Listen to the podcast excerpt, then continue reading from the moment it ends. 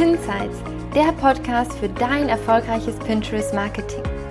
Pinterest ist der geheime Traffic Booster und verhilft dir zu mehr Website-Traffic, Umsatz und Markenbekanntheit. Hier erfährst du alles über unsere Insider-Tipps und News. Sei mit uns einen Schritt voraus und mach Pinterest zu deiner Social Traffic Quelle Nummer 1. Hallo, schön, dass du wieder oder vielleicht auch zum ersten Mal reinschaltest in unseren Pinsights Podcast, den ersten Pinterest Podcast in Deutschland. Und heute erwartet dich ein Interview mit mir, Nathalie von Scana Media und mit meiner Interviewpartnerin, der Anita Vetter. Sie ist freie Autorin und Texterin und um das Thema Texten wird es auch in dieser Episode gehen. Und nicht nur in dieser Episode, sondern in unserem Scana Media Insider Club geht es einen Monat lang nur um das Thema Texten. Denn obwohl Pinterest eine visuelle Plattform ist, ist das Thema Texten sehr, sehr wichtig, sodass wir diesem äh, Bereich einen ganzen Monat widmen werden, und zwar den kompletten August. Du weißt ja, Pinterest ist eine Suchmaschine, das heißt, SEO spielt eine große Rolle und die Texte, die sollten unbedingt Keyword optimiert sein, damit dein Profil, die Pins und die Boards gefunden werden können. Und aus unserer Erfahrung heraus und auch im Austausch mit anderen ähm, erfolgreichen Pinterest-Content-Creatern haben wir festgestellt, dass der ganz normale Standard-Pin mit Text-Overlay am besten funktioniert. Was heißt am besten funktionieren? Das heißt, er wird am besten geklickt. Also spielt auch der Text auf dem Pin eine große Rolle, um Website-Klicks zu bekommen. Zusammengefasst, Board- und Pin-Beschreibung sorgen dafür, dass deine Pins gefunden werden und ein ansprechendes Pin-Design mit einer catchy, aussagekräftigen Headline sorgt dafür, dass die Pins dann auch geklickt werden, nachdem sie gefunden wurden. Also, wenn du Lust hast, in dieses Thema tiefer einzusteigen, sowie dann in den darauffolgenden Monaten in viele weitere Themen wie Tailwind, SEO, Website-Optimierung für Pinterest, Pin-Design, dann ist der Scana Media Club genau das Richtige für dich. Und es geht, wie gesagt, am 1. August los. Und ganz wichtig, es ist für Fortgeschrittene. Also wir erklären nicht, wie man Boards einrichtet oder Keywords recherchiert oder sowas, weil das gehört zu den Basics. Und da kannst du dir entweder die Folgen, ach, wollte ich mir jetzt rausschreiben, habe ich nicht gemacht. Äh, um die Folge 10 herum gibt es fünf Folgen, die äh, für Einsteiger sind, wo du wirklich Schritt für Schritt dein Profil aufbauen kannst. Oder alternativ, wenn du auch noch Feedback von uns möchtest und wenn du es ein bisschen intensiver haben möchtest, dann könnte auch das Pinterest Coaching Programm für Anfänger äh, für uns, von uns etwas für dich sein. Und das Coaching Programm sowie auch den Scanner Media Insider Club und auch die Folgen von denen ich gerade gesprochen habe, wo ich jetzt die Nummern gerade nicht mehr weiß, die verlinke ich dir alle in den Show Notes. Da kannst du dich da ganz gemütlich durchklicken. So, aber jetzt geht's los. Freue dich auf das Interview mit der Anita Vetter, Texterin und Autorin. Herzlich willkommen, liebe Anita. Ich freue mich sehr, dass du heute die Zeit nimmst und für unser kleines Interview. Und in unserem heutigen Gespräch wird es um das Thema Texten gehen. Und zwar darum, jetzt für die Zuhörer, ähm, wie du kurze, knappe Texte für deine PIN-Beschreibungen verfassen kannst, die neugierig auf mehr machen sozusagen und die aber trotzdem, auch obwohl sie kurz sind, die Kernaussage, die wichtigsten Keywords und den Call to Action beinhalten.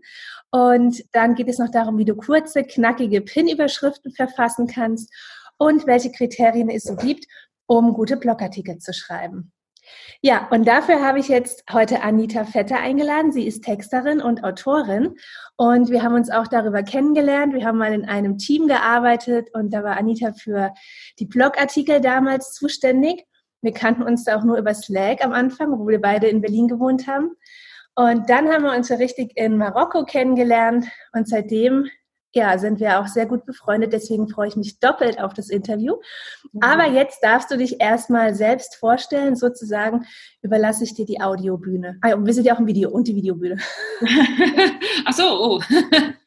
ähm, ja, also ich bin Anita. Ich äh, bin schon seit acht Jahren selbstständige Texterin und Autorin. Ich habe Journalismus studiert und Literatur. Also ich habe äh, schon geschrieben, seit ich klein war.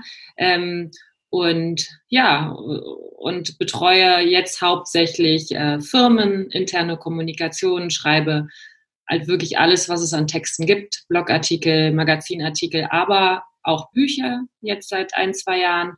Und ähm, genau, also Texten ist meine Welt, genauso wenig wie Zahlen nicht meine Welt sind. Da haben wir schon mal was gemeinsam mit der Welt.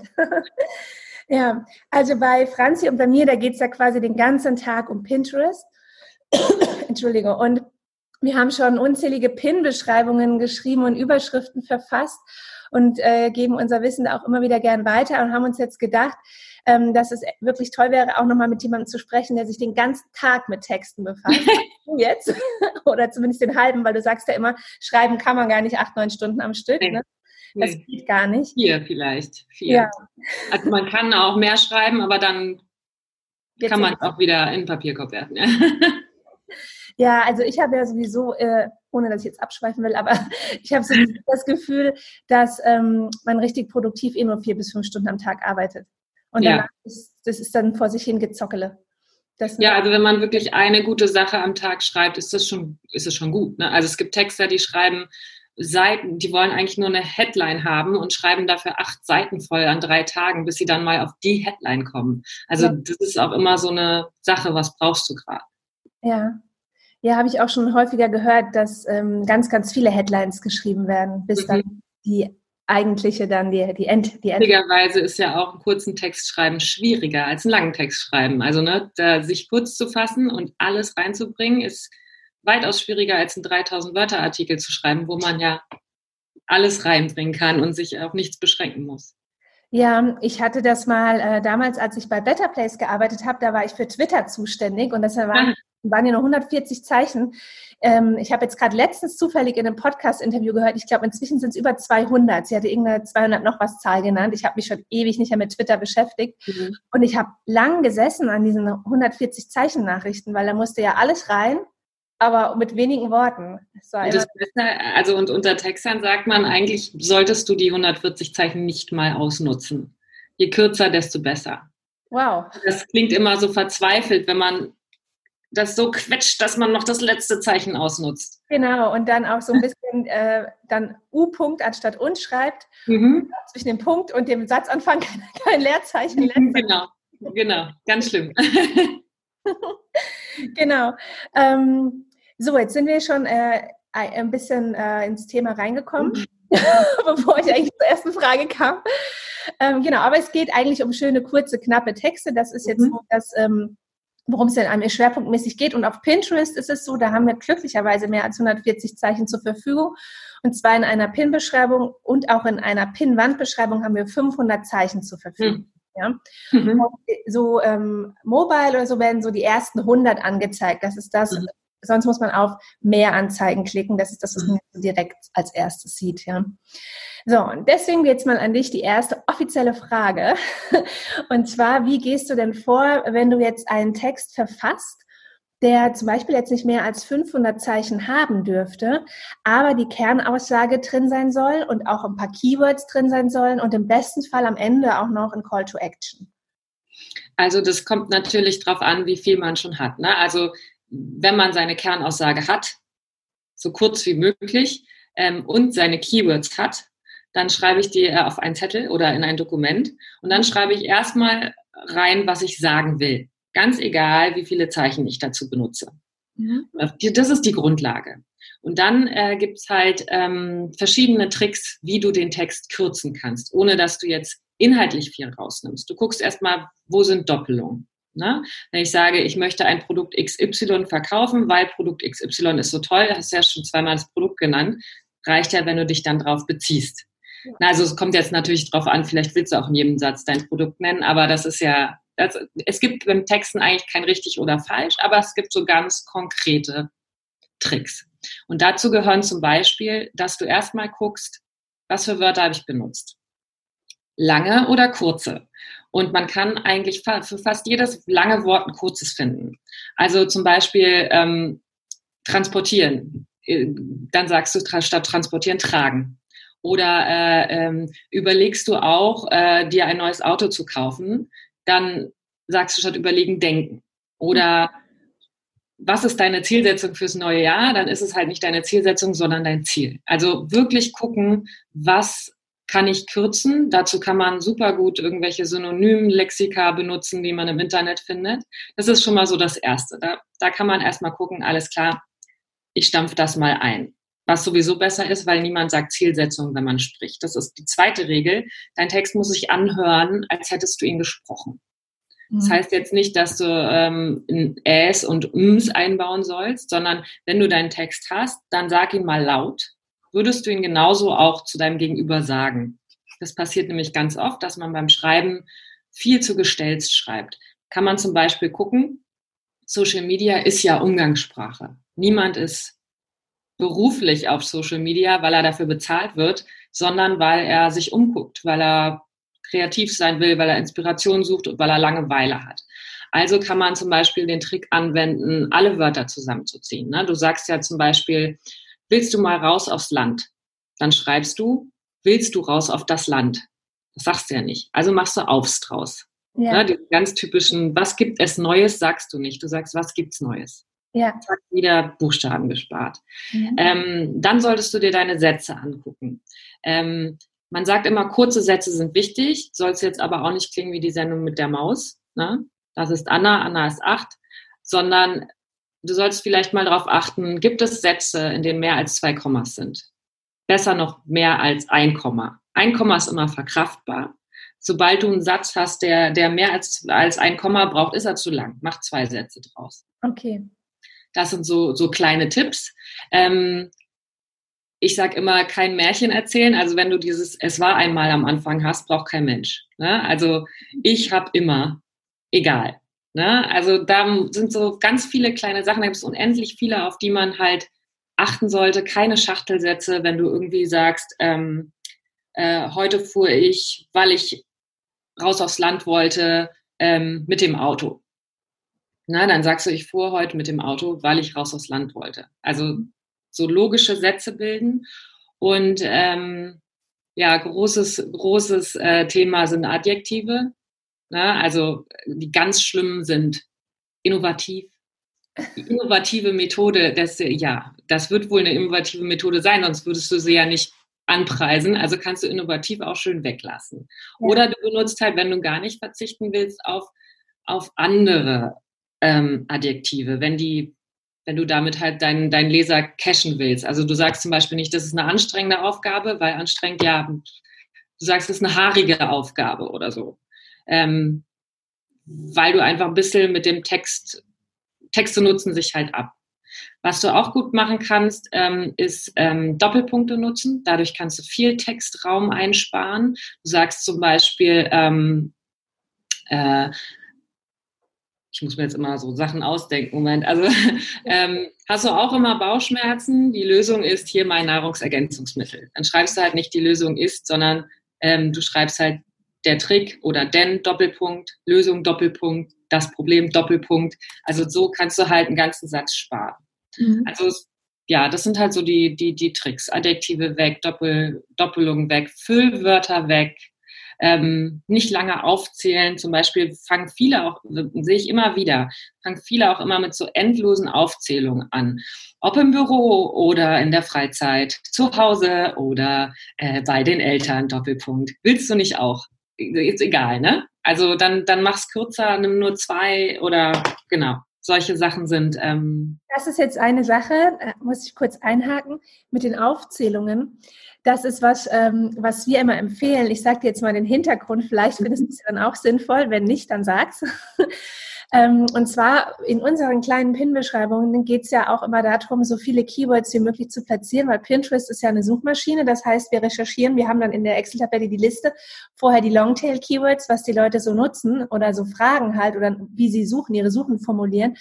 Und äh, dann arbeiten wir schon immer mal wieder mit Aufzählungen, die wir dann aber in einen natürlichen Satz integrieren, weil Pinterest an sich keine sture Aufzählung will. Also angenommen, wir würden einfach nur die Keywords da reinhauen, das ist dann nicht erwünscht. Das soll ein schöner, lesbarer, persönlicher Satz sein.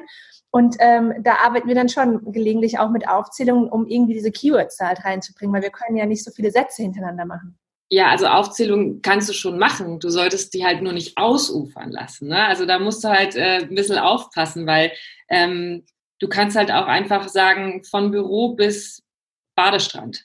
Mhm. statt jetzt jeden einzelnen Ort aufzuzählen. Machst du, setzt du einfach zwei Gegensätze gegeneinander oder zwei Keywords, die besonders gegensätzlich sind. Versuchst die anderen unter. Also es ist immer schwierig, dieses SEO-Keyword-Thema gegen lesbarer Text. Ja. Weil der lesbare Text sollte immer gewinnen. Ne? Ähm, aber äh, ja, es, wie, wie, du sagst, es bringt halt nichts, Keywords aneinander zu rein. Genau das passiert bei einer Aufzählung.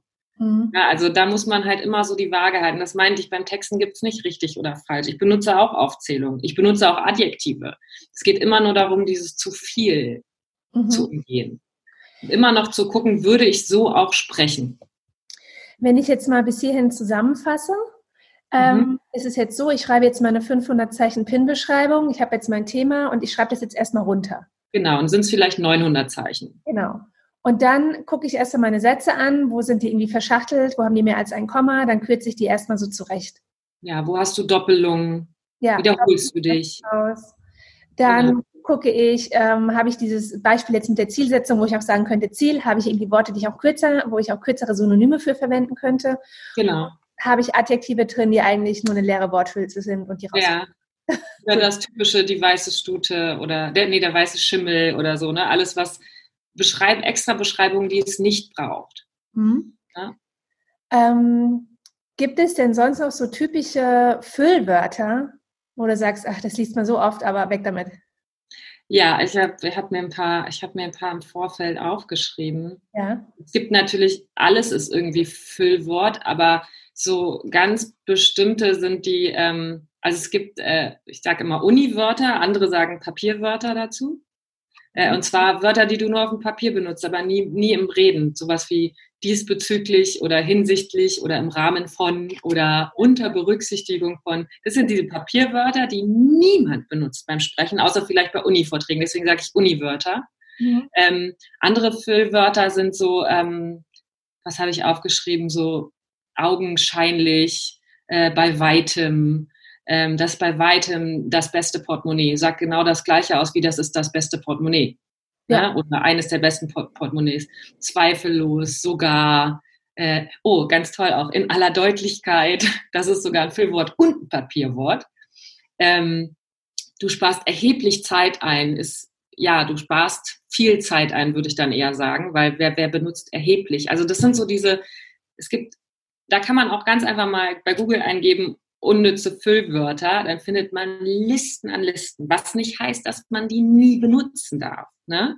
Also vielleicht braucht man das ja auch mal, um wirklich zu sagen, das ist ausnahmslos toll.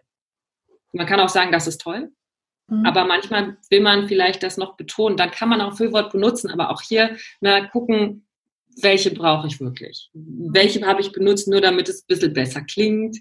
Oder schlauer klingt. Wirklich, da sollte man wirklich gucken, sind die nötig? Würde ich die auch im Sprechen benutzen? Weil Social Media ist Sprechen, nicht Schreiben. Ja. Ne, also das gilt dann auch immer für, für, wenn ich jetzt sage, eine wissenschaftliche Arbeit, würde ich jetzt das nicht sagen. Da kann man gerne Füllwörter mal einbauen. Aber bei Social Media nicht. Okay. Ja, ist also definitiv, kann man auch wirklich auf Pinterest übertragen, auch wenn man hier äh, Pinterest äh, wir immer ein bisschen distanzieren von Social Media, weil es ja eine Suchmaschine ist und kein soziales Netzwerk, auch wenn es immer äh, in die sozialen Netzwerke reingepackt wird, sozusagen. Also vom Verhalten her vielleicht. Ne? Ich bewege mich ja auf Pinterest. Es ist ja sehr, also es sind ja Bilder. Ich scroll da durch, ich gucke mir das an, ich klicke von genau. hier nach da. Na klar, komme ich auch, ich will uns geht es ja darum jetzt mit den Texten, dass man noch woanders hinkommt. Man will ja nicht, dass die Leute auf Pinterest bleiben, man will ja, dass sie auf den Blogartikel kommen oder auf die Landingpage.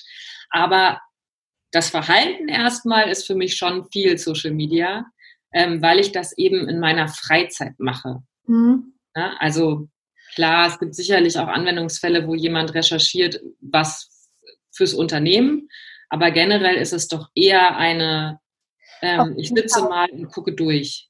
Also es wird definitiv mehr im privaten Bereich genutzt, ja, das ist absolut so. Und man hat das gleiche Verhalten wie auf Instagram im Sinne von, ich scrolle durch einen Feed, aber der Ursprung ist anders. Auf mhm. Instagram gehst du rein und scrollst. Mhm. Ohne Intention, du scrollst, weil du es halt machst, ja. Mhm. Und Pinterest machst du das eigentlich nicht. Oder ich lasse das Füllwort weg. Auf Pinterest machst du das nicht. Ja, Füllwort, braucht kein Mensch. Genau. Sondern du, der Nutzer geht da rein, ich bin eigentlich noch nicht, auch wieder ohne eigentlich, ich gucke, ob ich eigentlich sage, ich bin, ich gehe nicht in Pinterest rein, um, um einfach mal zu gucken, sondern ich suche da was Konkretes. Suche ich ein Rezept oder suche ich irgendwie eine Haarkur oder suche ich Einrichtungsinspiration oder suche ich eine Sommeroutfit-Inspiration? Ich suche immer irgendwas. Immer soll irgendeine Herausforderung oder ein Problem oder was auch immer gelöst werden. Ähm, also ich habe immer ein konkretes Anliegen. Ja, ja das stimmt. Das, somit ist der Ursprung wie in Google, weil du gehst auch nicht in Google und, und scrollst. Ja. Aus dem Nichts, ja. Das stimmt, das stimmt. Ja, das stimmt. Ähm, es ist vielleicht so ein, so ein Mix. Ich habe einen konkreten Plan bei Pinterest. Ich habe ja aber auch meine Interessen, die ich mir da zusammenstelle und gucke einfach mal, ob ich irgendwas finde. Aber, aber ja, du hast recht. Ich, ich gucke dann nach Einrichtungsideen oder so. Das stimmt schon. Ja. Ähm, neben den Texten, über die wir jetzt gesprochen haben, also diese Texte, über, jetzt nochmal für alle Zuhörer, diese Texte, diese kleinen, über die wir gesprochen haben, die kommen sozusagen in die PIN-Beschreibung oder in die Bordbeschreibung. Und wir bleiben jetzt dann bei der PIN-Beschreibung, weil da gibt es auch noch ein Feld für eine Überschrift, die dann äh, größer hervorgehoben dargestellt wird. Und der Pin selbst hat in der Regel auch eine Überschrift. Nicht immer, wenn es mal, wenn wir so in der Einrichtungswelt sind, dann hat man auch mal nur das Wohnzimmer mit der Couch, ne? Und vielleicht das Firmenlogo noch mit drin oder die URL. Aber in der Regel arbeitet man mit so einem äh, Overlay und macht auf dem Pin auch nochmal eine Headline. Diese Pins funktionieren immer am besten. Das mhm. ist einfach so. Somit haben wir zwei Überschriften, die sinnigerweise nicht die gleichen sein sollten, sonst ist es ja auf diesem sowieso schon wenigen Platz verschossener Platz, mhm. gleich sind. Ja, und jetzt äh, wäre die Frage, kurze, knackige Überschriften. Die, die Königsdisziplin des Textens. Also das ist wirklich schwierig, weil du hast ja im, im Zweifel hast du drei Wörter. Ne? Ähm, und da gibt es natürlich auch wieder so, also Tricks. Ne? Also beim Texten gibt's halt viel, geht's halt viel um Tricks. Also man muss sich das ein bisschen so vorstellen, du postest ja auch nicht immer das gleiche Bild. Du ähm, willst, du dein, dein keine Ahnung, dein Produkt sind zum Beispiel Stühle. Der Stuhl sieht irgendwie immer gleich aus, aber du nimmst verschiedene Winkel, du nimmst verschiedene Hintergründe, du nimmst verschiedene Filter. Genauso machst du es halt auch beim Texten. Du guckst also, ähm, du könntest natürlich, es ist völlig legitim zu sagen, ähm, schöner Stuhl, was gleichzeitig eine Alliteration ist, eigentlich ganz gut. also Alliteration bedeutet, alles beginnt mit der gleichen Silbe oder dem gleichen Buchstaben. Mhm das funktioniert einfach gut ähm, als Klang. Ein Text halt ja immer in deinem Kopf wieder und ähm, da klingt halt äh, äh, ähm, äh, toller Stuhl nicht so gut wie schöner Stuhl, weil das einfach gleich beginnt. Ähm, das heißt, was immer gut funktioniert, sind Alliterationen oder Reime, mhm. wobei man da immer sagt, ähm, sowas wie, äh, wie ging denn der Spruch mit Priel? Ähm, spülst du viel, nee, willst du viel, spül mit Priel oder so. Das ist etwas, das ist altbacken. Aber es gibt zum Beispiel, ähm, ja, sowas wie locker vom Hocker, hektisch über den Ecktisch oder so. Wenn du sowas liest, ist es erstmal lustig und ähm, vergrößert die Chance, drauf zu klicken. Du klickst, glaube ich, bei Pins nicht nur wegen einer Überschrift drauf, sondern wegen der Kombination Überschrift-Bild. Also entweder ich würde immer das, was du sagen willst, als Hauptwort nehmen. Na, also ich habe jetzt einen Stuhl. Ähm, und das Erste, was ich mache, ist, ich suche ganz viele Synonyme. Das ist so ein, so ein typisches Vorgehen bei meinen Headlines. Ich suche Synonyme, äh, ich suche Verben dazu, sitzen, ähm, ich suche Synonyme für die Verben, ich suche alles, was sich auf Stuhl reimt. Stuhl, cool, ne? also alles. Okay. Und äh, dann suche ich Wörter oder die Verben, die mit dem gleichen anfangen. Und dann fange ich einfach an, runterzuschreiben, wie ich gerade angefangen habe. Schöner Stuhl, cooler Stuhl, ähm, äh, äh, Coolstuhl. Also ist jetzt ein blödes Beispiel mit Stuhl, wenn mir da jetzt gerade nicht so viel einfällt. Aber das ist tatsächlich etwas, das muss ein bisschen gären in deinem Kopf. Und dann äh, kannst du auch mal gucken, okay, was ist, wenn ich nicht Stuhl sage? Ne?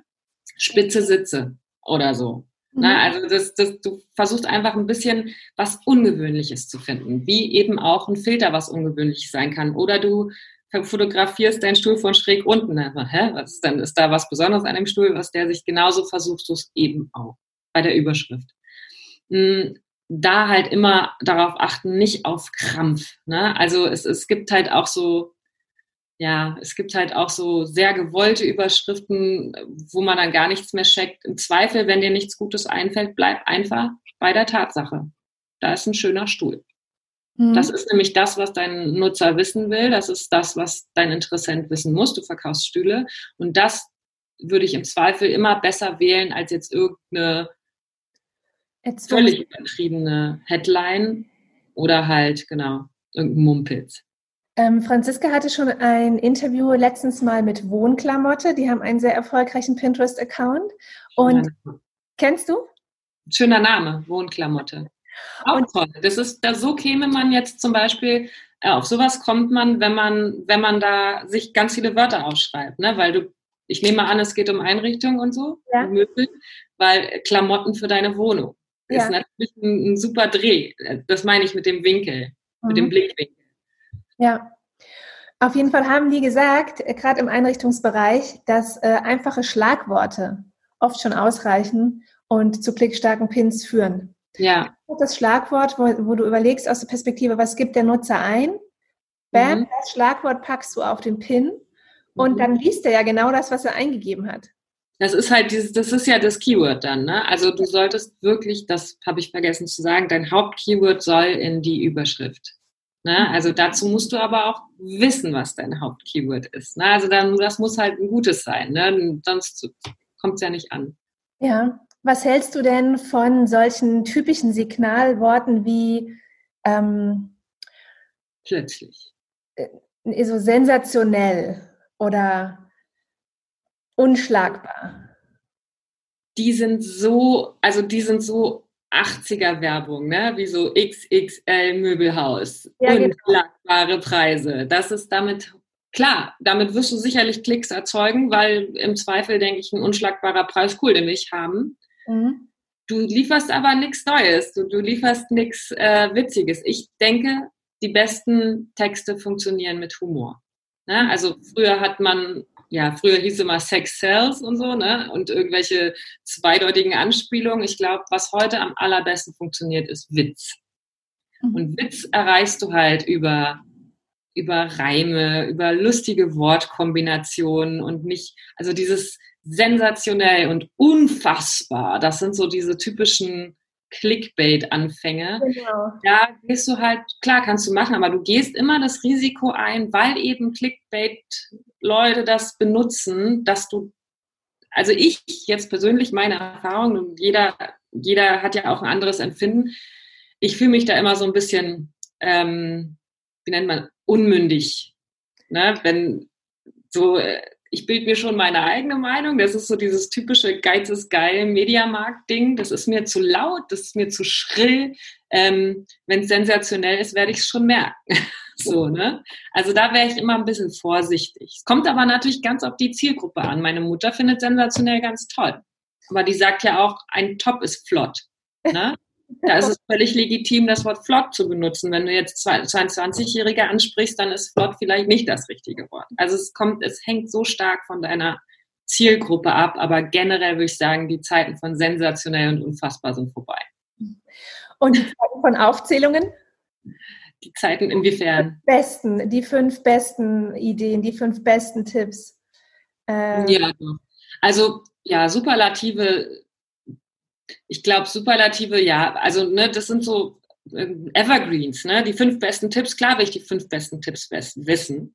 Mhm. Aber ähm, da kann man dann natürlich nochmal versuchen zu übertreiben, um sich ein bisschen abzuheben, weil sicherlich haben viele die fünf besten Tipps. Wer hat dann die fünf allerbesten Tipps? Oder wer hat die fünf ähm, ja, Spontanität kann ich nicht gut. Ne? Ich, ich, muss immer schreiben, wer hat die fünf phänomenalen Tipps oder die, ähm, die fünf Tipps des Universums oder so. Also man kann es so ein bisschen, oder halt, oder man geht halt so ein bisschen auf Popkultur und sagt, ähm, äh, äh, fünf Tipps, die sogar Chuck Norris gefallen würden oder so. Ist jetzt auch ein bisschen ausgelutscht, Chuck Norris, aber ne, alles Mögliche, was so in Richtung Popkultur geht, was man halt kennt, Star Trek, Star Wars oder irgendwas, da, ähm, damit kann man sich auch so ein bisschen abheben von den fünf besten Tipps.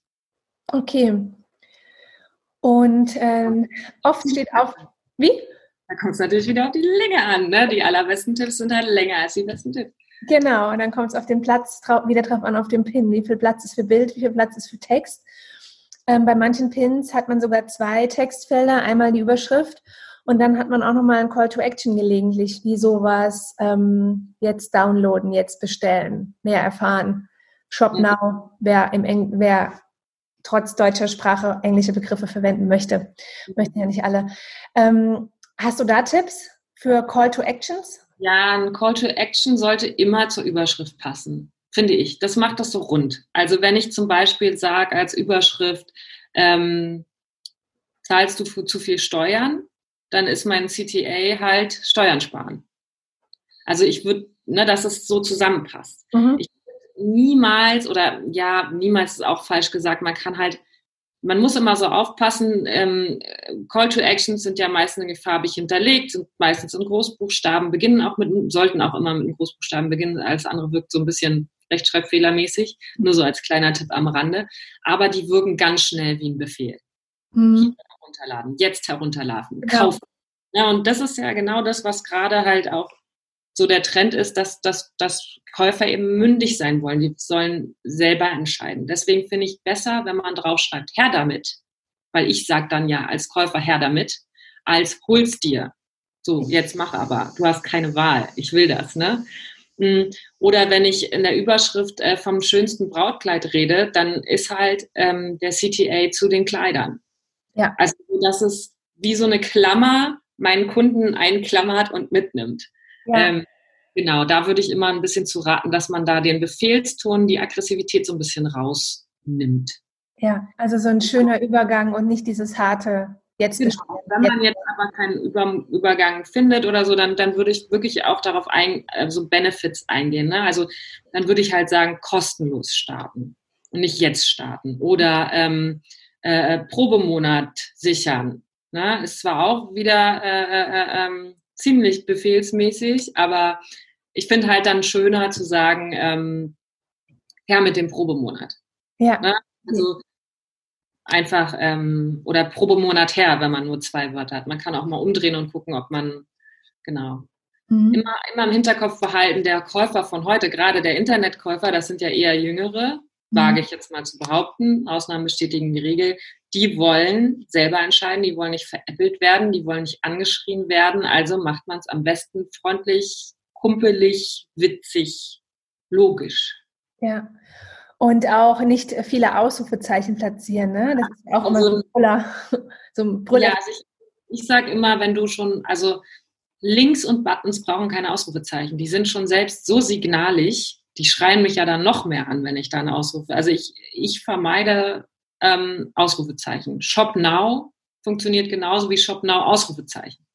Also mhm. das ist ja schon so bam in your face. Gerade wenn du dann noch ähm, äh, Großbuchstaben benutzt, da würde ich direkt sagen, kein Ausrufezeichen. Okay. Okay, ja, sehr gut. Dann haben wir jetzt die Call to Actions auch besprochen mir ist gerade eingefallen, ich hatte bei den Texten noch eine Sache vergessen und zwar wollte ich mit dir auch nochmal über Satzanfänge sprechen. Also nochmal von jetzt von den Headlines und Überschriften kurzer Sprung zurück zu den äh, zu den Pin-Beschreibungen oder auch Bordbeschreibungen, aber eher Pin-Beschreibungen, ähm, weil bei den Pin-Beschreibungen sieht man halt dann nur die ersten ähm, 100 Zeichen. Das heißt, die, das Wichtigste sollte da rein und keine Verschwendung an irgendwelchen Blablabla-Wörtern, sage ich jetzt mal. Mhm. Ähm, und ich weiß noch früher beim Aufsatz, das hatte ich dir auch vorher schon mal erzählt, ne, da hatten wir da immer so diese Liste, wie man Sätze anfängt. Nun, jetzt, plötzlich, so halt eher so, so für so einen Aufsatz, ne, dass man da immer den ab, einmal abwechselnd. Was würdest du dann empfehlen, wie ein Satz anzufangen ist, ähm, dass man direkt schon drin ist im Thema, dass man direkt schon neugierig ist und man möchte auch auf mehr lesen klicken oder auf mehr anzeigen? Diese Schulregel hatte ich auch. Der Unterschied zwischen einem Pin und einem Aufsatz ist ja, dass du bei dem Aufsatz ähm, niemanden direkt ansprichst. Es sei denn, es ist jetzt ein Aufsatz an deine Mama. so, ne? Mhm. Aber ähm, deswegen, also Satzanfänge, wie gesagt, es gibt kein richtig oder falsch. Da kann, natürlich kann man mit so spannungserzeugenden Wörtern wie plötzlich ähm, ne, oder äh, dem Märchen Es war einmal äh, ähm, eine bestimmte Erwartung wecken. Aber ich denke immer, da es ja nun mal Internet ist und ich einen bestimmten Leser anspreche. Es ist ja immer eine eins zu eins Kommunikation. Es sitzen ja nicht zwei Leute vorm Bildschirm und lesen gleichzeitig diesen Text. Also würde ich immer versuchen, von Anfang an so persönlich wie möglich zu werden. Also entweder wirklich mit direkter Ansprache, wie ähm, interessierst du dich für Möbel? Mhm. Jetzt mal ganz platt. Ähm, Genau, also Fragen stellen ist gut, weil da will ich ja eine Antwort haben. Also ich trigger ja schon auf mehr ähm, Anzeigen, weil ich eine Antwort haben will. Natürlich will ich nicht diese Clickbait-Sachen wie äh, wusstest du, wie Megans neue Frisur aussieht oder plötzlich hat Megan neue Haare. Also da denke ich dann, oh ja, ich klicke jetzt nicht, weil du willst, dass ich klicke. Ja. Ganz ähm, aber ja, gut, Fragen stellen, persönlich sein und äh, da kommt es natürlich auch wieder aufs Keyword an, nehme ich an, auch bei Pinterest. Mhm. Also auch irgendwie versuchen, das einzubauen oder ein Synonym ähm, und wirklich sich selbst wegnehmen. Also niemals, das ist wirklich, wirklich ein Rat, den ich mit an die Hand geben würde, niemals mit ich beginnen.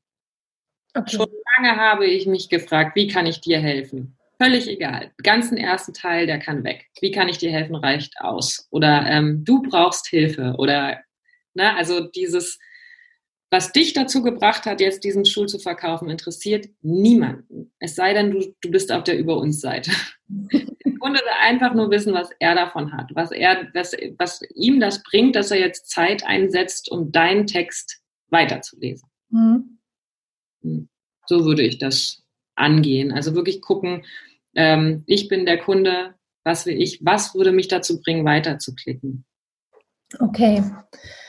Verstehe. Also wir haben jetzt sozusagen über die ähm, PIN-Beschreibung, Bordbeschreibung und die Headlines gesprochen.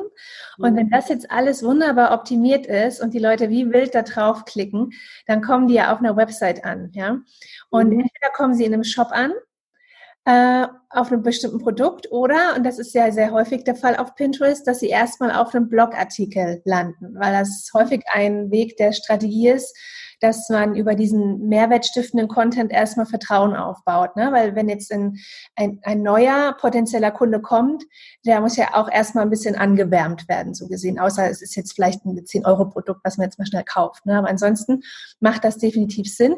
Deswegen wird sehr, sehr häufig mit einem Blog gearbeitet. Und auch wenn wir jetzt zum Beispiel neue Kunden bekommen und die haben noch keinen Blog, empfehlen wir auch sehr, sehr oft. Nicht immer, aber sehr, sehr oft einen Blog. Deswegen finde ich, macht es Sinn, dass wir jetzt nach den ähm, PIN-Beschreibungen und den Überschriften auch nochmal kurz über Blogartikel und über das Thema Blogpost schreiben, sprechen. Auf was mhm. denn da so zu achten ist. Und ich finde, es gibt, wenn ich jetzt einen, anfange, einen Blogartikel zu schreiben, gibt es so zwei Ausgangspunkte. Der eine ist, ich schreibe über mein eigenes Thema. Also ich bin äh, Finanzexperte und schreibe über Finanzen oder ich bin Ayurveda-Expertin und schreibe über Ayurveda oder Haarpflegeexpertin und schreibe über Haarpflege. Ne? Das ist mir dann einfach, das fließt dann erstmal aus mir raus, weil ich habe das Wissen. Ja, dann ist noch nicht, dass ich gut geschrieben habe, aber ich habe das Wissen, ich muss mir darüber keine Gedanken machen. Mhm. Und der zweite Fall ist, ähm, wenn wir zum Beispiel unseren Kunden, wir hatten mal Kunden, die hatten nur ein einziges Produkt. Dieses Produkt, das war ein Geschenkeartikel und wir hatten auch nur ein Linkziel, das war die Landingpage. Das ist einfach zu wenig für Pinterest. Ja? Mhm. Also haben wir diverse Landingpages empfohlen für diverse Anlässe, zu denen man dieses Geschenk dann schenken konnte. Mhm. Und ähm, haben auch einen Blog empfohlen und zu diesem Produkt hat das Thema so Sternzeichen, Horoskope und so Geschichten gut gepasst. Also haben die einen Artikel zu jedem Sternzeichen geschrieben. Das war jetzt aber eigentlich nicht den ihr Kern, die kannten sich jetzt eigentlich nicht mit den einzelnen Sternzeichen aus. Das heißt, hier ähm, geht eine Recherche vorne, vor, vorne weg, logischerweise, außer sie lagern es aus. Ja. Aber dann müssen sie erstmal recherchieren. Das heißt, ich würde mit dir gern über diese beiden Wege sprechen. Einmal, ich meine, der eine mündet ja dann auch das ja, ja mündet ja ins erste Beispiel dann irgendwann, sobald ja. die Recherchephase abgeschlossen ist. Ja. Deswegen mhm. fangen wir mal an bei Beispiel 2, Fall 2. Ich schreibe einen Artikel, aber ich muss erstmal einiges dafür zusammen recherchieren. Wie gehst du da vor? Hast du da bestimmte Quellen, bestimmte Vorgehensweisen, wenn du ja. erst mit dem Thema was recherchierst? Also ich fange witzigerweise tatsächlich immer mit der Überschrift an, weil die mir Spaß machen soll. Wenn ich halt ähm, äh, äh, wenn ich halt irgend so was Lustiges habe, dann habe ich selber auch schon Lust, einen Text dazu zu schreiben. Ne? Also wenn ich jetzt, ähm, wenn ich jetzt zum Beispiel, ich musste ganz, ganz, ganz, ganz viele Texte über Gewürze schreiben. Das hat mich fast um den Verstand gebracht. Es war ein Kunde, ein Gewürzhersteller. Ich habe bestimmt 60 Texte, Blogbeiträge über einzelne Gewürze geschrieben. Und ähm, dann habe ich mir halt immer irgendwie ähm, eine, eine gute Überschrift überlegt, die halt jetzt nicht bleiben muss am Ende. Ich würde die Überschrift auch immer nochmal überprüfen, ganz am Ende. Aber dann habe ich zum Beispiel, weiß ich nicht, stark wie Stärke. Ne? Mhm. Und, äh, und dann habe ich schon mal, okay, da steht schon mal was Gutes oben drüber. Und dann ähm, ist jetzt, Stärke ist natürlich jetzt kein Gewürz, ne? aber oder kein, arrogant wie Anis oder irgendwas. Ne? Also du haust erstmal was raus. Und dann schreibe ich darunter, recherchiere ich alles, was es über das Thema zu wissen gibt. Wirklich, ich google mich mal einfach durch, achte aber darauf, dass ich seriöse Artikel benutze. Das ist, das ist ja, gut, das braucht man nicht sagen, dass ein Blogbeitrag gut recherchiert sein soll. Also ich, ich, ich äh, schreibe erstmal alles zusammen und dann sortiere ich das, diese Infos, nach allgemeine Infos, spezielle Infos. Zum Beispiel bei Gewürzen wäre es dann natürlich äh, ähm, die Herkunft, äh, die, die, die, der Standort, äh, äh, die Geschichte. Da gibt's ja so Kategorien und dann gibt's den Geschmack äh, und, äh, und alles und dann halt, was du damit machen kannst. So versuche ich das bisschen zu ordnen, dass ich eine logische Struktur habe. Dass ich jetzt nicht irgendwie anfange mit, mit äh, Anis kommt da und daher oder wird da und da äh, äh, produziert und dann rede ich aber über den Duft und dann komme ich wieder zurück zur Geschichte. Also wirklich erstmal recherchieren, alle Informationen sortieren und dann in, in logische Päckchen verpacken, die jeweils Überschriften kriegen, Unterüberschriften. Denn ähm, ein Blogartikel sollte wirklich so auf, es ist halt ein Blogartikel ist kein Buch. Ne? Wir sind multimedial unterwegs, das heißt, du brauchst beim Blogartikel Bilder, Videos, Listen, und so brauchst du halt wirklich kurze Textschnipsel. Ich, ich sage immer so, einen, einen, einen Textpart sollte so fünf bis zehn Zeilen haben, nicht länger. Und der hat eine Überschrift oder einen Absatz dann. Also, dass du Stückchen hast. Also du, du teilst diese recherchierten Themen deinen Stückchen zu. und ganz am Ende, ähm, du, bist, du bist, beginnst immer mit dem allgemeinen Teil und wirst zum Ende spezieller. Am Ende stellst du irgendeine Frage oder fasst nochmal zusammen. Am besten passt es zur Überschrift. Warum ist jetzt Stärke eigentlich so stark? Ähm, und ganz am Ende schreibst du einen Teaser. Und im Teaser steht, was dein Leser ähm, vom Artikel erwarten kann. Weil die meisten lesen nur den Teaser und gehen dann die Unterüberschriften durch. Das heißt, indem du deine Themen sortierst, hast du wie eine kleine Mini-Story. Mhm. Du liest jetzt oben ähm, das arrogante Anis oder so. Dann hast du einen Teaser, okay, das ist hier, wird als Heilpflanze eingesetzt, hat einen starken Eigengeschmack. Du weißt also schon so die, die großen Punkte. Und dann ist die nächste Unterüberschrift, kommt aus dem alten Ägypten. Ich reime mir das jetzt zusammen, keine Ahnung, ob Anis aus Ägypten kommt. Kommt aus dem alten Ägypten, dann passt gut zu Rehrücken oder so. Und dann hast du quasi, indem du nur Teaser und Überschriften liest, schon eine Grundvorstellung davon, was du wissen musst tiefer einsteigen willst, liest du auch die Absätze. Also so, das ist so mein Vorgehen. Das können, kann man natürlich auch anders machen, aber so kriege ich das eigentlich immer ganz gut strukturiert hin. Okay, also du hast jetzt von diesen ähm, Päckchen gesprochen, das habe ich verstanden, aber äh, heißt das, du hast am Anfang eine Gliederung dir geschrieben, aber kannst du mir eigentlich noch gar nicht richtig, weil du hast ja noch nicht alles zusammen recherchiert. Ne? Ich habe, ich, ich beginne wirklich mit Recherche. Dafür nehme ich mir mindestens eine Stunde Zeit ja. und äh, gehe wirklich, ich fange bei Wikipedia an und gehe durch alle Artikel, die mir seriös erscheinen und kopiere. Achso, das hätte ich vielleicht sagen sollen. Habe mir ein Word-Dokument und alles, was interessant ist, kopiere ich raus, füge es da ein.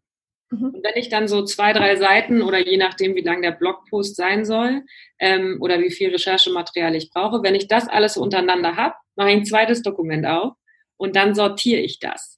Okay. Und dann sehe ich ja schon, ah, da sind voll viele Informationen zur Geschichte hoch, hier sind ganz viele Informationen zur Anwendung, hier sind ein paar Info allgemeine Informationen, die kann ich nicht so einsortieren, hier mhm. sind Informationen zum, zum Aroma ähm, und hier sind Informationen, wie es zum, in der Gesundheitsbehandlung eingesetzt werden kann und so ergibt sich eine Struktur. Ja, Und dann gucke ich, was ist das Relevanteste. Ne? Also das, wenn ich jetzt zum Beispiel einen Gesundheitsblock habe, ist natürlich das Thema Gesundheit am relevantesten. Also kommt es weiter nach oben. Dann ist die Geschichte von Anis jetzt interessant, aber vielleicht nicht ganz so wichtig. Das kommt erst so. Das kann dann ans Ende oder in eine Extrabox oder ja. so ergibt sich halt die Struktur meines Textes. Okay. Bei Themen, mit denen ich mich nicht auskenne. Ich schreibe auch über Autos, frage mich, wie ich das immer mache. Aber ich kann tatsächlich über Elektroantriebe schreiben, ohne zu wissen, wie die Dinger überhaupt aussehen. Und das mache ich, mache ich, indem ich genauso vorgehe. Ich sammle mir alle Infos zusammen und im besten Fall frage ich dann natürlich noch einen Experten, ob das so stimmt. Äh, was mir da einfällt, wie, wie gehst du denn damit um? Du hast jetzt ja dann diese Formulierungen von den anderen. Ne? Und wie kriegst du da jetzt auch diesen Dreh hin, dass es dann deine werden? Ähm, ich gehe dann ja so Absatz für Absatz vor. Also ich gehe tatsächlich Absatz für Absatz vor, von oben bis unten. Ähm, und ich mache das meistens so, ich ähm, habe diese Sätze aneinandergereiht. Da sind auch viele Doppelungen drin, weil Blogbeiträge wiederholen sich ja. Mhm. Ähm, und die, äh, die färbe ich dann blau ein. Das sagt meinem Gehirn, das ist nicht dein Text, das sind nicht deine Wörter, die das jetzt nicht, nicht so nehmen. Und dann versuche ich ähm, wirklich ja, wie, wie mache ich das? Man macht das viel aus dem Bauch aus. Ich versuche einfach, das mit meinen eigenen Worten zu beschreiben. Diese typische, dieser typische Schulspruch, ne? Schreibe es in deinen eigenen Worten. Und das tue ich auch. Und du musst auch nicht wirklich auf Krampf alles anders formulieren. Du solltest halt nur nicht ganze Sätze übernehmen. Mhm. Ja, oder wenn da jetzt steht, ähm, äh, dass, äh, ja, das ist eine bergige Landschaft, dann, dann sage ich vielleicht, da gibt es viele Berge. Mhm. Das ist ein Unterschied genug. Ja, und da kannst du auch erstmal gucken, dass du Synonyme findest. Wenn du denkst, oh, ich weiß nicht, wie ich das jetzt selber schreiben soll, komplett neu, dann versuch's einfach mal anders zu beschreiben. Und ähm, dass Inhalte sich ähneln, ist nun mal in der Natur der Sache, weil du kannst ja das Rad bei Anis oder so jetzt nicht neu erfinden. Ja. Also versuch einfach zu gucken, dass du es ein bisschen anders formulierst, aber das musst du auch nicht auf, auf Krampf machen. Wenn du wirklich keine andere Erklärung findest oder wenn du jetzt diese eine Formulierung richtig gut findest, dann gibst eine Quelle an. Da kannst du es auch genauso schreiben und dann machst du halt ein Sternchen dran und, und schreibst hier auf dem und dem Blogartikel gesehen, was ja auch wieder gut ist für Google. Ne? Ja. Genau.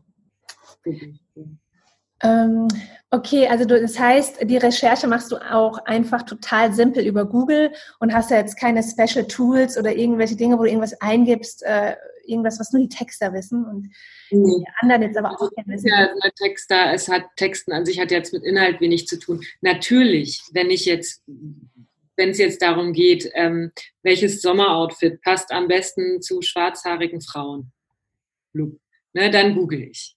Wenn ich aber jetzt einen, äh, einen Artikel schreiben soll, wie Diabetes und, äh, und, und, und Früchteeis zusammenhängt, dann gucke ich natürlich, dann weiß ich natürlich schon, es gibt bestimmte medizinische Portale oder Zeitschriften, da, da recherchiere ich auch offline, da nehme ich Bücher, ähm, kann man ja auch absetzen, ne? Recherchematerial, ähm, und, und äh, stütze mich da wirklich auf seriöse Sachen, weil es gibt ja, also das ist echt eine Stolperfalle, wenn man bei solchen Themen dann nicht gescheit recherchiert. Da würde ich dann eher, da gucke ich auch oft ins Impressum, google die Firma nochmal. Was ist das für eine Firma? Wo gehört die hin? Am Ende kommt raus irgendeine Marketingputze, dann denke ich, alles klar, nehme ich mal nicht. ne? Also das kommt auch wirklich aufs Thema an. Ich, ich google viel, weil ähm, im Internet stehen ja auch die meisten Sachen und auch gute Sachen. Ähm, aber wie, wie lapidar ich da umgehe, hängt wirklich stark vom Thema ab. Okay, und wie gehst du bei den Blogartikeln mit den Keywords um, wenn jetzt der Kunde also dir Keywords schon vorgibt? Mhm. Davon gehen wir jetzt einfach mal aus, ähm, mhm. weil das am besten auch zu Pinterest passt. Wir haben hier die Keywords auch schon recherchiert, ja, und die sollen jetzt eingebaut werden. Und das wirst du wahrscheinlich auch so vorgehen, wie du vorhin erklärt hast. Du schreibst erstmal runter und dann guckst du auf deine Liste und guckst, wo kann ich das noch einbauen. Genau. Oder gibt es sagst, da muss es rein, auf jeden Fall. Ich ignoriere Keywords erstmal komplett. Ähm, wenn mir ein Auftraggeber schon sagt, ja, und es wäre ganz toll, wenn diese zehn Wörter vorkommen, ähm, dann lasse ich die völlig außen vor erstmal, weil das setzt Grenzen in deinen Kopf. Du denkst, ah, ich muss hier das jetzt aber noch, also ne. Das, das kannst auch keinem Musiker sagen, irgendwie, äh, ja, aber es müssen mindestens dreimal dieser Ton vorkommen. Wie, wie beschränkt schreibt er dann ein Lied? Ne? Ja. Also du schreibst erstmal. Und meistens ist es so, wenn du über ein Thema schreibst, Google ist ja mittlerweile so schlau, kommen die Keywords schon von alleine vor. Natürlich überprüfe ich das dann nochmal. Ich markiere, ich hinterlege dann, äh, ne, es soll jetzt zum Beispiel Gebäude, Haus und Flur vorkommen. Dann gucke ich, hinterlege ich erstmal, wo habe ich die schon benutzt. Mhm. Und dann gibt es natürlich, ähm, dann hat, hat mein, meine Word-Seite plötzlich so Farbtupfer. Und dann sehe ich ja, okay, kommen ganz schön wieder am Ende vor. Ich weiß aber, es ist wichtig für Google, sollen am Anfang auch vorkommen. Also tausche ich Wörter aus, nehme unten mal Stadthaus, Gebäude oder äh, ne, Wohnsitz oder sonst was, dass sich das so ein bisschen verteilt. Und dann gibt es halt die typischen Regeln, dass Keywords am Anfang einer Überschrift und in Zwischenüberschriften vorkommen. Aber auch hier darf man nicht so übertreiben. Das merkt Google auch. Also ähm, dezent äh, wiederholend einsetzen, aber nicht Texte um Keywords drumherum bauen. Das wird nicht funktionieren. Vielleicht funktioniert es auch mal, aber in der Regel, also ich könnte es nicht. Okay. Und so zusammenfassend, was muss deiner Meinung nach ein guter Blogartikel enthalten? Ein guter Blogartikel macht mich am Ende schlauer oder fröhlicher. Es kann ja auch ein lustiges Thema sein, kolumnenartig. Hat mir irgendeinen Mehrwert geboten, macht mir Lust auf mehr von der Firma. Am besten, äh, im besten Fall speichere ich den Blog unter Favoriten ab. Ne? Also wenn du deine, deine Leser mit irgendwelchen Clickbaits oder falschen Versprechungen auf deinen Blog ziehst, hast du für einmal diesen Klick und denkst, Mensch, funktioniert ja gut. Ne? Mhm. Hab ja irgendwie 100 Leute drauf gekriegt, die kommen aber nicht wieder. Mhm. Ne? Also lieber langfristig 40 Leute raufziehen als einmal 100. Ähm, und ein Blogartikel muss auch schön aussehen tatsächlich. Also ich muss da auch Spaß dran haben, ne? wenn das irgendwie alles dazwischen Werbung geschaltet ist und alles durcheinander und falsch formatiert und dann ist eine Zwischenüberschrift irgendwie klein und überall sind Links, dann macht mir das keinen Spaß. Das heißt also, ich will, ich will ähm, einen schönen, einen schön aufbereiteten ähm, Blogbeitrag genauso haben wie einen guten Inhalt. Ja, das ist auch definitiv sehr wichtig, für, wenn die Pinterest-Nutzer, die aus einer ja, visuellen Welt kommen und gerne schön sehen, wenn die dann auf den Blog kommen, ist es da auch sehr wichtig. Dann, dann denken viele immer so, ich muss Hervorhebungen machen, damit die Leute sich an den Hervorhebungen, ne, dann wird unterstrichen, fett gedruckt, kursiv gedruckt, ständig. Das Ganze sieht dann aus wie so ein, wie so ein Puzzle, unvollendetes Puzzle. Ich würde mich, ähm, das ist vielleicht noch ein Tipp, wirklich auf eine Art der Hervorhebung beschränken. Man muss ein bisschen aufs Design achten. Ne? Entweder ist mein, meine Hervorhebung Fettdrucken oder ich hinterlege alles in einem zarten Altrosa oder ich unterstreiche. Mhm. Würde mich auf eins beschränken, weil sonst weißt du ja nicht, hä, also, ne, was ist denn jetzt weniger wichtig? Mal das Rosa, mal das Fett, mal das Kursiv und dann so viel. Ja. Ne, das ist wie wenn du früher gelernt hast mit einem Textmarker und hast irgendwie alles im Buch angestrichen, hättest du auch gar nichts anschreiben müssen, anstreichen müssen. Würde ich mir halt wirklich überlegen, was hebe ich hervor? Mhm. Ja, genau. Und wie handhabst du das mit der Rechtschreibung? Eben, merkst du das durch irgendein Programm nochmal durch oder einfach nur ja. ein Wort oder wie machst du das? Also als Erleichterung für alle, die nicht gut mit Rechtschreibung ähm, umgehen können, also wie ich nicht mit Zahlen, ist, es ist nahezu unmöglich, auch wenn du der beste Texter der Welt bist, deine eigenen Fehler zu finden. Äh, man kennt das hier wie vielleicht von diesen lustigen Lückentexten, wo so Vokale fehlen oder Sätze, ganze Wörter fehlen oder falsch rum geschrieben sind. Dein Kopf kann die trotzdem lesen. Du hast kein Problem, diese Texte zu lesen, weil dein Gehirn die Texte vervollständigt, rein aus Erfahrung. Und wenn du einen selbstgeschriebenen Text hast, vervollständigt dein Gehirn den komplett, weil du hast ihn geschrieben. Dir wird wirklich nicht auffallen, ob du ein Komma vergessen hast oder einen, einen Buchstabendreher drin hast, weil dein Gehirn macht den automatisch richtig. Was ich also mache, ich lese den einmal durch. Wenn es ganz wichtig ist, dass da wirklich gar kein Fehler drin sein darf, wie bei einem Lektorat oder so, dann drucke ich es auch nochmal aus, mache es halt händisch. Dann ähm, nutze ich die normalen äh, äh, Word-Rechtschreibprogramme, die müssen aber auch lernen und sind nicht sehr korrekt und manchmal nicht ähm, nicht so dudenkonform. Es gibt aber eine, eine ganz tolle Seite, Duden Mentor heißt die. Ähm, da kann man, das ist eine Duden-Software online, da kann man seine Texte reinkopieren, und der Duden-Mentor sagt dir wie bei einer Übersetzungsmaschine links, wo du Fehler hast. Also der markiert die Wörter und schlägt dir halt vor oder fragt dich, meintest du vielleicht XY? Okay. Das ist, mache ich immer. Ne? Rechtschreibprogramm, Duden-Mentor ausdrucken und, ähm, und dann muss man auch einfach loslassen. Manche Rechtschreibfehler sind sympathisch, manchmal, äh, den meisten fällt es überhaupt nicht auf und der Duden ist so ziemlich das unkonkreteste Stück Buch, was es auf der Welt gibt, denn in der Regel ist immer alles erlaubt. Es ist so, kann man so machen, kann man auch so. Der Duden empfiehlt nur, Duden empfiehlt die Schreibung. Ähm, umgangssprachlich kann man aber auch sagen das. Ne? Mhm. Und ähm, im Zweifel versuch wenigstens darauf zu achten, dass du bestimmte Wörter immer gleich schreibst. Also wenn du Fotografie gerne mit PH schreiben willst, ist veraltet, aber wenn du es schöner findest, dann mach's aber auch immer.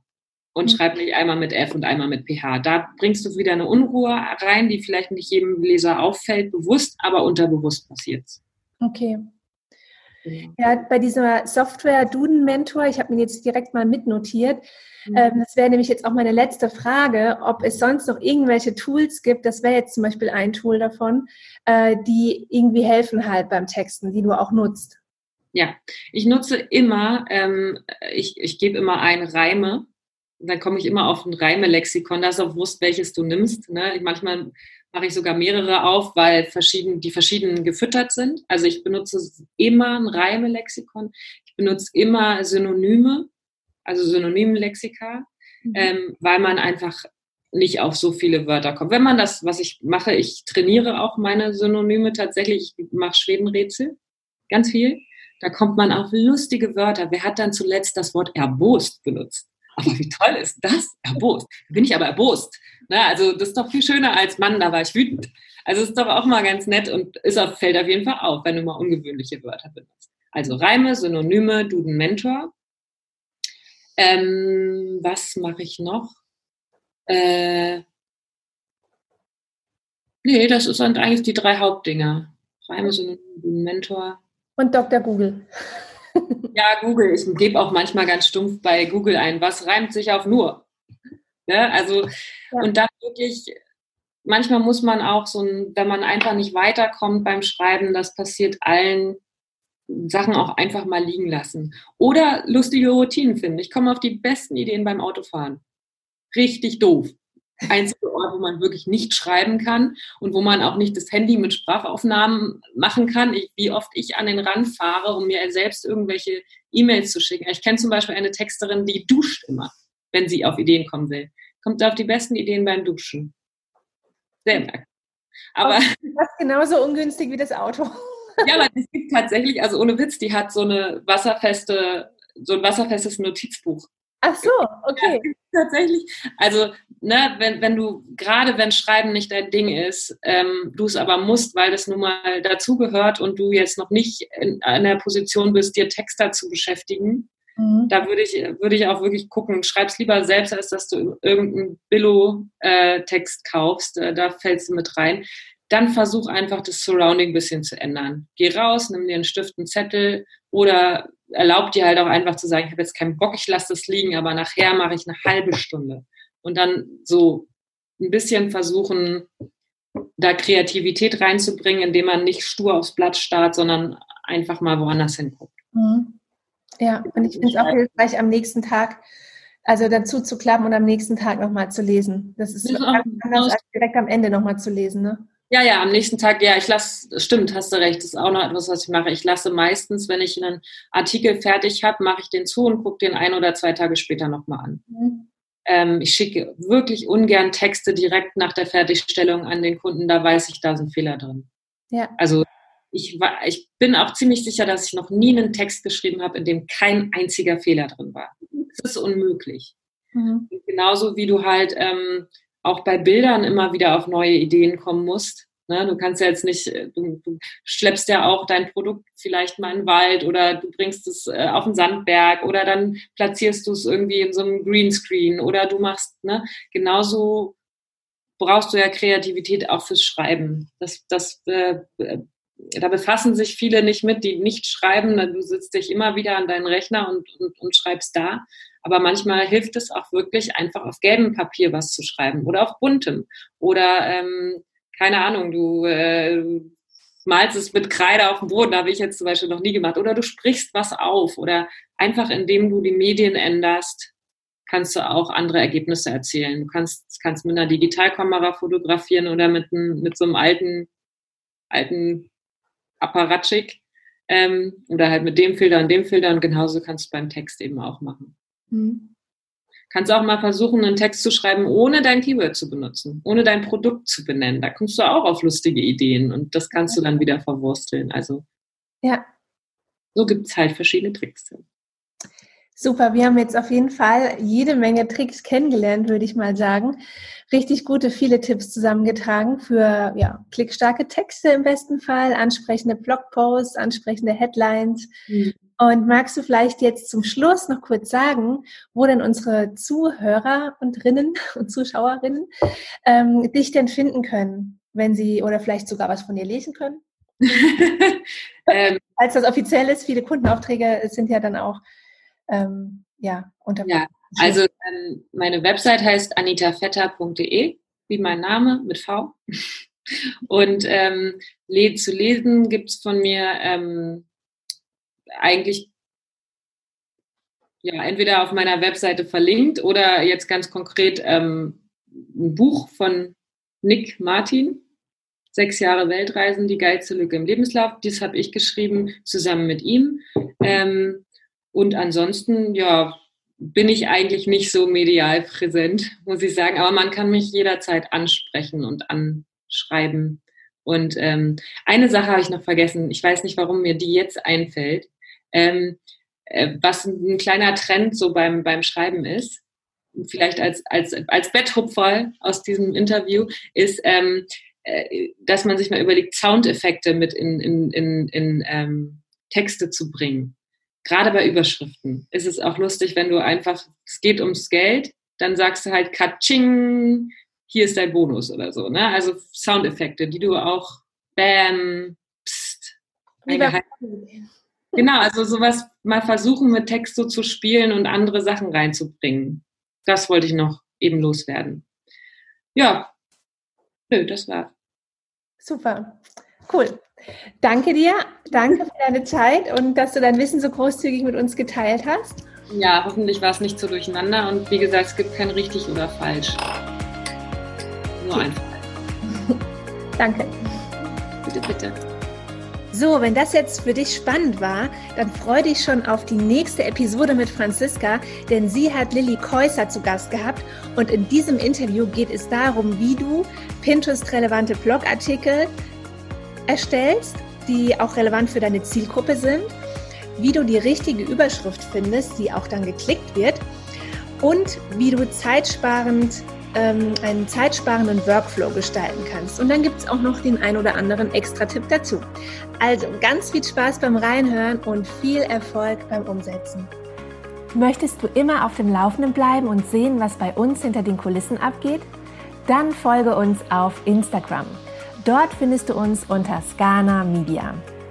Möchtest du mit Pinterest starten, bist dir aber noch unsicher, ob das die geeignete Plattform für deine Branche ist? Dann vereinbare jetzt einen Termin zum kostenlosen und unverbindlichen Strategiegespräch mit uns. Dort analysieren wir dein Pinterest-Potenzial. Such dir unter dem Link in den Shownotes direkt deinen persönlichen Termin mit uns aus. Bis zum nächsten Mal bei Pinsights der Podcast für dein erfolgreiches Pinterest-Marketing.